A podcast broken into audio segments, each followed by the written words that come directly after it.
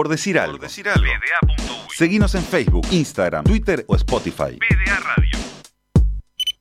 Lo importante no es saber, No es saber. sino tener el teléfono de alguien que sepa. Gente que sabe. En PDA Radio.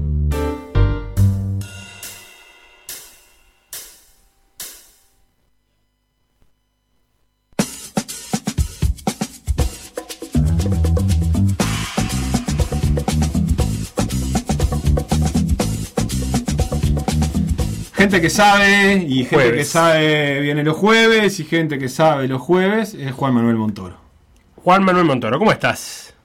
Hola, ¿cómo estamos? ¿Qué tal? Vamos por ahí. Bien. A ver si, si, si esta vez no se corta como la otra vuelta. Ay, ¡Ah! ¿Nos tiró un palito? sí, a vos. ¿Nos tiró un palito? ¿A la radio? No, ¿Al, al no, Beto? para No. no, para Mi- Microsoft Skype.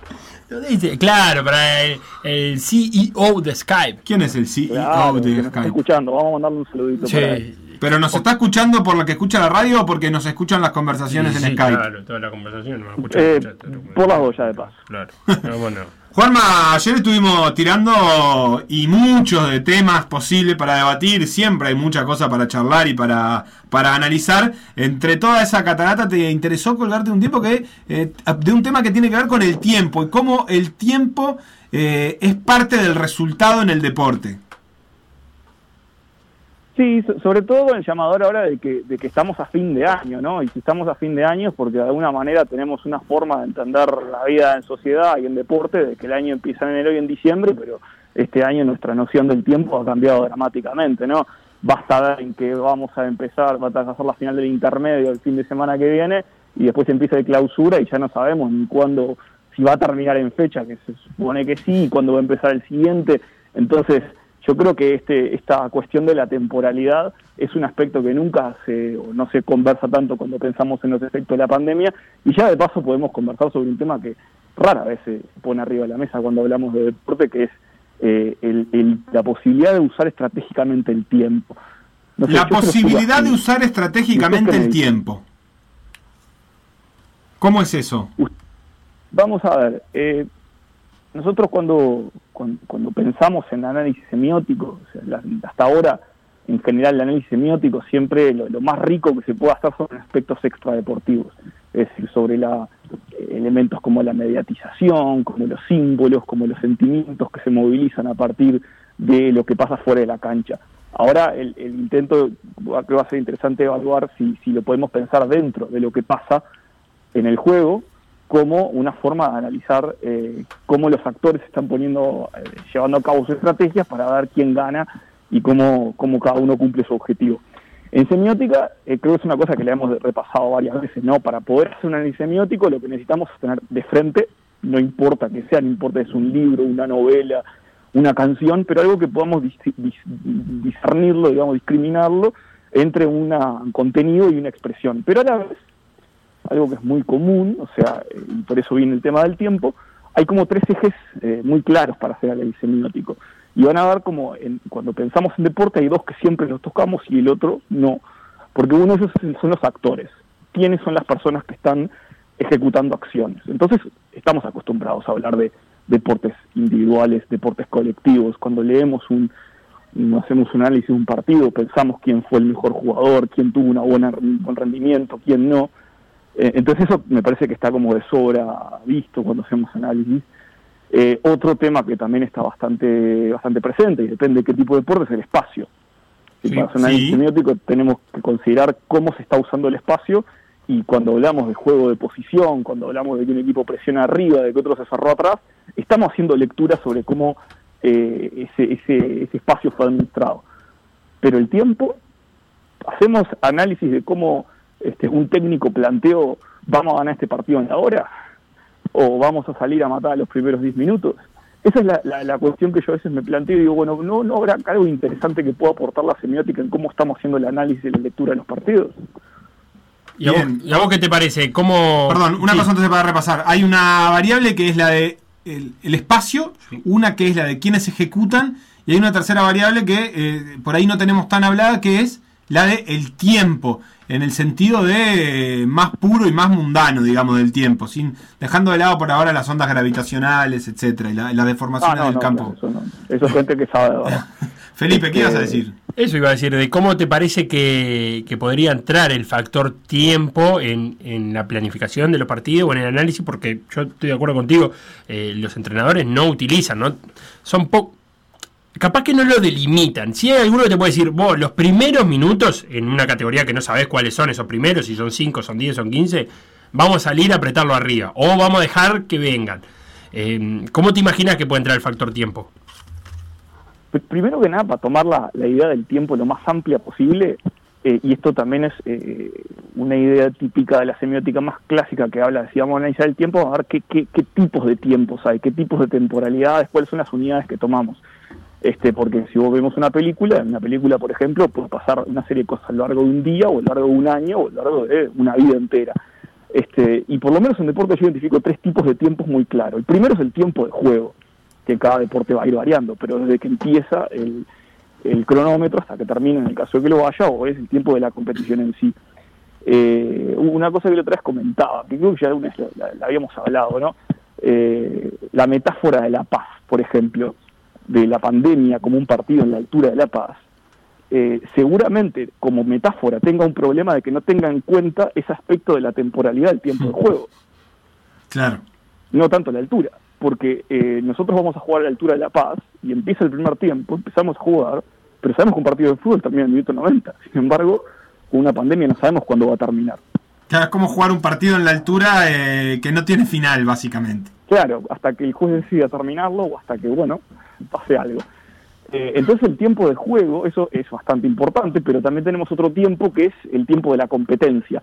Y en eso aparece muchas veces una oposición que yo creo que viene hasta, hasta de los tiempos de las guerras, ¿no? Esa idea de ganar una batalla pero perder la guerra, o los buenos jugadores ganan partidos y los grandes jugadores ganan campeonatos, ¿no? Hay como dos tipos de temporalidad diferentes que a veces ser muy bueno en una no necesariamente te hace ser el mejor en la otra. Eh, y después yo diría que hay un tercero que tiene más que ver como con los ciclos, ¿no? Este, incluso acá estoy pensando que, que es algo muy fundacional de la propia idea de, de pensar el tiempo en Occidente, que es que incluso los griegos pensaban la unidad de tiempo en unidades de cuatro años por las Olimpiadas. Entonces, más allá de que haya una estructura, un campeonato, una, una anualidad de algo, hay ciertos este, ciclos que se van dando, que pueden ser cada seis meses, cada un año, cada cuatro años, los Juegos Olímpicos, los Mundiales, en el que estamos acostumbrados a que ciertos hitos se vayan repitiendo. Entonces, este, esto, por ejemplo, pasa mucho con, con el fútbol eh, juvenil, ¿no? Este, hay personas que por haber nacido en un determinado año van a tener más chance de destacarse a nivel fútbol ju- juvenil porque van a llegar con la edad justa del campeonato. Y como el campeonato es cada dos años, van a Claro, poder pues, estar en, en- en la edad justa. Claro, perfecto. Porque como co- si vos sos un año más chico, eh, por ahí te das un año de ventaja, que se llama, respecto a los jugadores más grandes de esa competición. Sí, incluso este, yo, yo creo que es en Alemania que, por ejemplo, las categorías formativas eh, las dividen por semestre, porque dicen, claro, hicieron un estudio y vieron que los futbolistas que llegaban a primera división eran todos los nacidos en los primeros meses, porque tenían 12, 13, 14 años, haber cumplido en septiembre, en octubre, en noviembre, haber cumplido en enero, hacía una diferencia muy grande a nivel competitivo. Dijeron, bueno, la cantidad de futbolistas que nos estamos perdiendo por haber nacido en el segundo semestre. Esas son, a nivel institucional, Son vivos los ya son alemanes. ¿eh? decisiones estratégicas. Le ponen, le ponen pienso a las cosas los alemanes ahora que me pongo a Y no pensar. es tan Ah, distinto no, a lo de la educación en, en- en Uruguay, en realidad, que también te, ad- ¿no? que te adelantan un año porque nacís antes de determinada fecha. Sí, sí, sí, claro, con la diferencia, que para mí no es menor, de que en la educación no es un sistema de competición entre todos los alumnos como sí lo puede ser en el deporte, ¿no? Pero sí hay una cuestión de, de tratar de graduar y de conciliar una edad este, más de madurez con una edad eh, biológica. Entonces, eh, yo creo que esta- estas- cuando hablamos de tiempo en deporte, si queremos empezar a tratar de tener esa discusión y si aceptamos que esa discusión la semiótica tiene algo para aportar, hay que empezar por distinguir de qué tipo de tiempo estamos hablando y sobre qué tipo de tiempo queremos eh, llevar a cabo esa estrategia. Si es el tiempo de juego, si es el tiempo de competencia o el ciclo calendario.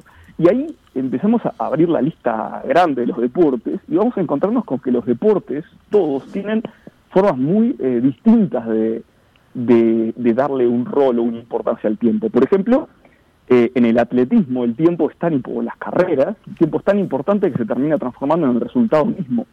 Es decir, gana el que logró completar, completar un determinado requisito en la menor cantidad de tiempo.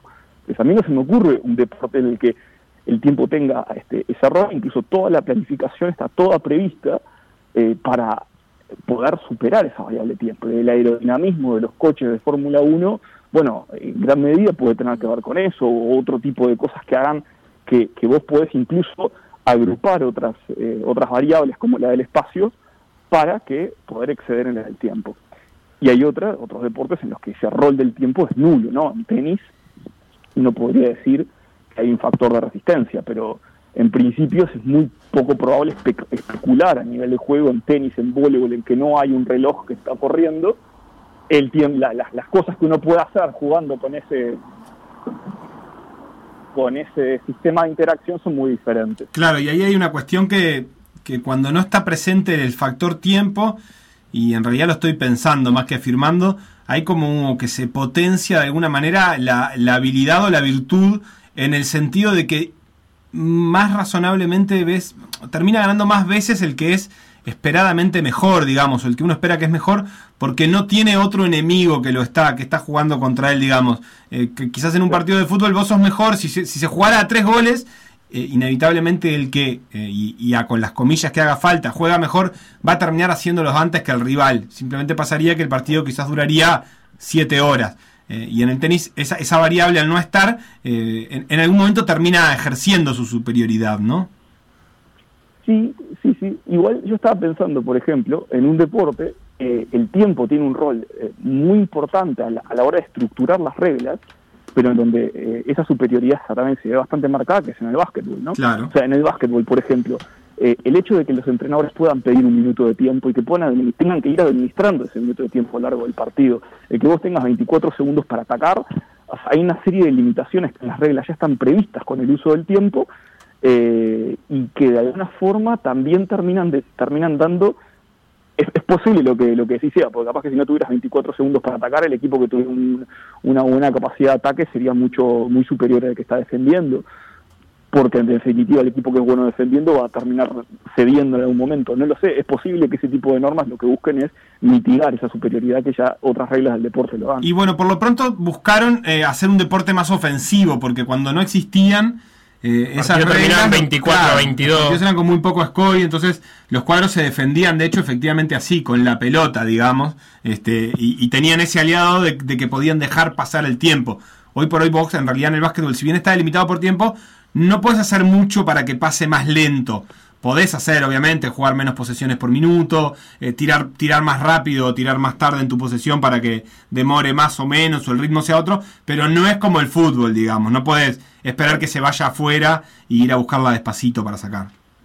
Claro, claro.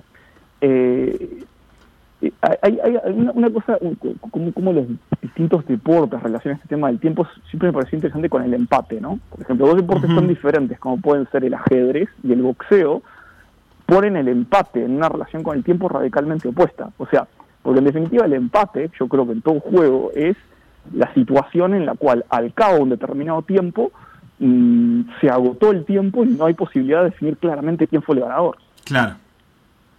Es decir, mientras en, el, en el ajedrez eso de, terminar en tablas termina siendo como, bueno, la situación en la que tampoco vamos a estar jugando el ajedrez infinitamente, entonces decretamos un empate, en el boxeo existen otros sistemas, como el de los puntos, que bueno, llegado el caso, si ninguno este, perdió por, este, por knockout, de alguna manera lo que vamos a hacer es contar a ver quién fue el que mereció haber ganado por los méritos que hizo y por quién fue efectivamente el superior en, el, en el ring. Entonces, eh, esa relación con, con, con, el tiempo muchas veces lo que hace es terminar de desambiguar, porque si los deportes son competiciones y lo que buscan es determinar quién es mejor que quién, bueno, eh, ese tipo de, de, importancia que da el tiempo va a estar muy relacionado con qué es ganar y qué es empatar y si existe perder. De hecho, muchos de estos juegos que decíamos como el voleibol o el tenis, empatar simplemente no es posible. Claro, eh, y, ahí el, el tiempo este, no, no está ni siquiera en la ecuación, ni en el tenis ni en el voleibol, este, más allá de, lo, de los cambios de ritmo. Pensaba ahora en el boxeo, eh, que está el tiempo presente y que hay, obviamente, puede haber una, especie de de esperanza del inferior, de que la, la, cosa llegue hasta el final y que a veces simplemente ese es el objetivo. Aguantar. aguantar, viste que hay una cuestión en el boxeo como que hay un mérito simplemente en terminar, este, que eso también es interesante ahí en otros deportes, que es, bueno, mira, yo terminé, ese mi mérito es terminar, yo no esperaba ni ganar, esperaba que no me matara en, en, el octavo round. En el, en el boxeo pasa, al ser por puntaje, que si uno pretende simplemente que pase el tiempo, se va a ver penalizado en los puntajes contra aquel que, que atacó, digamos. Claro, pero cuando la pienso en, en Evangelista, por ejemplo, terminar esa pelea con Ali eh, fue el premio, digamos, no había eh, otra cuestión que soportar el suficientemente tiempo parado frente a esa persona, y ahí era una cuestión eh, con el tiempo realmente, ¿no? Con, con, el tiempo en el sentido que, que, trabaja, en uno de los sentidos que trabaja Juan Manuel, que es el tiempo de la pelea, el, el estar todo este tiempo compitiendo. Y además están planteando una cosa, o sea, vos estás contando una cosa que para mí es, eh, si, lo, si lo anclamos al fútbol, por ejemplo, es el, el, peso más grande que tiene hoy esta variable del tiempo en la planificación de los partidos, que es la cuestión del el tiempo como, como vector de resistencia física pura y dura. O sea, si agarramos un plantel o agarramos un equipo técnico, quien más tenga cosas para decir sobre el tiempo va a ser el preparador físico, porque es quien va a trabajar más con esa variable para administrarlo. Bueno, ¿qué jugador está cansado? ¿Qué jugador, si lo largo en tal momento del campeonato, va a hacer su máximo potencial?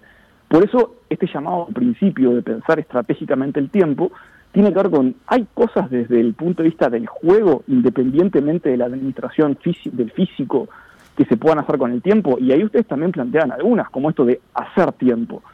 O sea, en el fútbol hay muchos recursos por el cual se puede hacer que el tiempo pase. Mi observación, y esto es para mí es como la, invitación a pensarlo en más amplio, es que todas las veces que pensamos qué decisiones se pueden hacer con el tiempo, mi impresión es que siempre terminan cayendo en lo, en lo momentáneo, en lo, en lo que pueden hacer los jugadores en el momento a nivel más pragmático, pero no es una cosa que se pueda planificar, ya no digo de laboratorio, pero sí que, que pueda haber cierto, cierta forma de, pensar los partidos para que eso termine siendo preponderante. A ver, ¿cómo sería eso? ¿En qué, te estás imaginando? Yo me imagino lo siguiente, por ejemplo, fútbol uruguayo, que tenemos dos equipos, Nacional y Peñarol, que son, eh, por temas presupuestarios, por un montón de cosas, notoriamente superiores a los rivales. hay entrenadores de Nacional y Peñarol, los ha habido en los últimos años que su, ya no sé si su estrategia, pero su forma de dirigir haya consistido en hacer goles rápido en el primer tiempo y olvidarse de la cosa. Yo tengo dos en mente. A ver. Por ejemplo, para mí, este Bengochea cuando dirigió Peñarol y Álvaro Gutiérrez cuando dirigió Nacional tenían esta característica. Por eso los partidos que dirigían en general daban la sensación de que o los perdían y era muy difícil que lo, que lo pudiera ganar, eh, o bueno, normalmente eran partidos que los ganaba y después podían le podían empatar, después podían cosas, pero siempre tenían goles en el primer tiempo, cuando ganaban casi siempre ganaban por más de un gol. Bueno, eso de alguna manera no me consta que sea una planificación estratégica en estos términos, pero sí hay una forma de parar al equipo en el que, bueno, la diferencia se genera en la primera media hora, en los primeros 40 minutos. Hay una cuestión ahí que se me ocurre ahora y que en tiempos de calendarios apretados surge mucho, que es eh, que no sé si exactamente tiene que ver con eso, pero a veces sí que es la planificación del, tiempo de los jugadores, digamos, y que a veces tiene que ver con tomar la decisión de eh, yo voy a, en este momento del partido poner lo mejor que tengo este, y, y en tal momento lo voy a sacar. Eh, eh, haya tenido ventaja o no, porque mi planificación implica que Vergesio va a jugar 60 minutos. Y van a ser estos 60, y después si el clásico está 2 a 2 y lo tenemos que ganar, bueno, eso es otro tema. Es lo que hacía eh, en Nacional muñeco Gallardo con Chino Arcoa, y lo que empezaron a hacer después otros entrenadores también, pues sabían que un jugador que va a jugar va a andar muy bien 30 minutos, 40 minutos, 50 minutos. Y bueno, lo voy a guardar para el segundo tiempo porque va a ser un recurso que más vale tenerlo en ese momento que el otro en el primero. Eh, no sé si querían agregar más sobre esto y yo después tenía más como un concepto para cerrar, que tiene que ver para mí con estos efectos de la pandemia, que para mí va a generar en el deporte un tema importante con el tiempo. Adelante, Juanma. Porque eh, nosotros paramos el fútbol en, este, en marzo, pasaron seis meses, volvimos ahora, además de que hay una aceleración y hay una acumulación de partidos que no hay días en el calendario que alcancen para terminar los torneos, hay, hubo dos cambios en las reglas, o uno que ya se venía haciendo de antes y se terminó consolidando, que tienen un impacto notorio en esto del tiempo. Uno es eh, la implementación del VAR, ¿no? Que, que, rompe lo que uno siempre piensa de que el fútbol es un deporte en el cual prendemos el cronómetro y termina cuando llega el minuto 90, que hay interrupciones, claro que las hay, pero que no hay ninguna instancia que amerite tener que parar el reloj como sí ocurre en el básquetbol. Bueno, el VAR yo creo que nos está invitando a repensar eso. Bien. Porque puede haber jugado, jugadas en las cuales el minuto se parado 4 o 5 minutos. Sí, de Eh, hecho, uno de los grandes debates de ahora es si no tenemos que parar el reloj, o sea, trasladar eh, eso, eso que estás diciendo vos, que es, si se quiere, conceptual algo eh, burocrático, que es que el reloj se detenga, digamos. El tiempo ya está parado, en definitiva, es lo que estás diciendo vos, eh, de alguna manera. La verdad es que el tiempo de partido está parado. De hecho, este, eh, si, si hacemos el ejercicio, yo una lo hice, de, de ir a un partido y tomar un cronómetro y ver cuánto tiempo efectivamente se juega con la pelota en juego, y nos vamos a llevar una sorpresa, porque capaz que no se juega ni la mitad o se juega Menos, menos, menos. 40 y- Sí, entre 40, mi- 40 minutos es mucho tiempo Entre, de neto. entre 35 Bueno. y 50, dependiendo el nivel de la liga. Exacto. Entonces, este, si encima le reducimos más a eso, eh, eh, lo, que genera, a diferencia del otro, es que las otras, las otras pausas son pausas que las tenemos entendidas como normales, como constitutivas del juego. Claro. En esta sí tenemos un hito que parece, podemos decir, ah, el partido se frenó siete minutos por esto, como cuando cae una bengala o como cuando pasa algo que amerite que el juez pare el partido. Bueno, aquí tenemos instancias que el juez para el partido numerosas veces. Y la otra, que yo creo que también es, es menos importante, es que ahora se pueden realizar hasta cinco modificaciones, está bien, en los tres tiempos reglamentarios, en los tres, este, en tres instancias, ¿no? Pero todo esto ha generado en los últimos meses una eh, acumulación enorme de los minutos de descuento. Entonces, la, la sensación de que un partido de fútbol termina a los 90 o sigue, puede seguir 5 o 6 minutos más, o incluso más, o que incluso hay que agregar descuento al descuento, yo creo que mm, nos abre un signo para empezar a pensar, por un lado, si la forma de contar el tiempo en los partidos de fútbol es la correcta o hay que pensar otra, y por otro lado, mientras esa brecha exista, si no hay formas estratégicas, ya no propias de la picardía, sino formas estratégicas desde los planteles, desde los entrenadores, para ver cómo poder usar eso a favor del equipo y los objetivos. Excelente, Juanma Montoro, la- el cierre de esto es muy obvio y lo voy a tener que hacer, A pero ver. nos quedamos sin tiempo. Ah, Digo, qué, qué genial que Sebastián. no tenía más remedio que, que decirlo. Ustedes sabrán comprender. Este, Juanma, te agradecemos por la de hoy y por las de todo el año. Eh, y bueno, te extendemos este papel que te estoy pasando por acá, Opa. eh, que dice que tu contrato, ponele la cifra que quieras mientras tenga un cero adelante y después de la coma los números que quieras. No, no quedo el 31 de diciembre con el pase en mi poder, entonces... Eh, podés, no, podés, eh, pero yo te ofrezco la renovación. No, si viene la, la cadena SER, viene cadena COPE, eh, eh, vienen, eh, tienen que hablar con Nos nosotros. vamos. Ah, No, no, que con él, nosotros. pensé que nos íbamos todos a la copa. No, ¿a la COPE que la de la iglesia? ¿Y por qué no? Eh, eh, Juanma, la próxima vez que te llamemos, contanos cómo va con el nuevo uruguayo que está jugando en el Celta de Vigo, que nos desayunamos, que había un uruguayo que no conocemos. Y bueno, lo, lo iremos viendo. Ah, sí, ya te pongo sobre aviso. Vamos arriba, Juanma. El, el- es el de Un 17 abrazo. años, el hijo de la crisis. Es el hijo de la crisis. Ya, vamos arriba, Juanma. Un abrazo grande a vos y a tu Arriba, un abrazo, un gusto como siempre, muchas gracias. Y un abrazo mientras suena, el tiempo no para, pero es mentira, el tiempo para. ¿O no? Qué, qué, fea, qué fea final la del 2004. Qué linda, qué lindo Horrible. partido que acabamos de ver con Peluso festejando y diciéndole, sos un Bien, a, Pablo lo Lima. ¿no? Sos un crack, le decía, sos un, sos un fenómeno, le decía, sos un fenómeno. ¿Viste cuando ya agarraste vuelo y estás dispuesto a cualquier cosa, contarle, los quiero mucho. Los queremos mucho también ustedes. Maximiliano ya nos advierte que a la COPE nunca. Es la- Más si está en Barcelona lo que pasa. Sí, pero es la, es la radio de la iglesia. Sí, por eso. No, no, vamos a la, nosotros solo a, con Dani Garrido a Carrusel Deportivo. Menos que eso no nos vamos acá. Hasta acá llegó hoy por decir algo del día jueves. Se queda con todo por la misma plata. Nosotros nos reencontramos mañana. Chau, chau. Sin podio de llegada y mi amor me corta la cara. Porque soy solo un hombre más. Pero si pensás que estoy derrotado, quiero que sepas que me la sigo jugando. Porque el tiempo, el tiempo no para. Unos días y otros no. Estoy sobreviviendo sin un rasguño por la caridad de quien me detesta. Y tu cabeza está llena de ratas. Te compraste las acciones de esta farsa y el tiempo no para. Yo veo al futuro repetir el pasado. Museo de grandes. No ciudades y el tiempo no para, no para.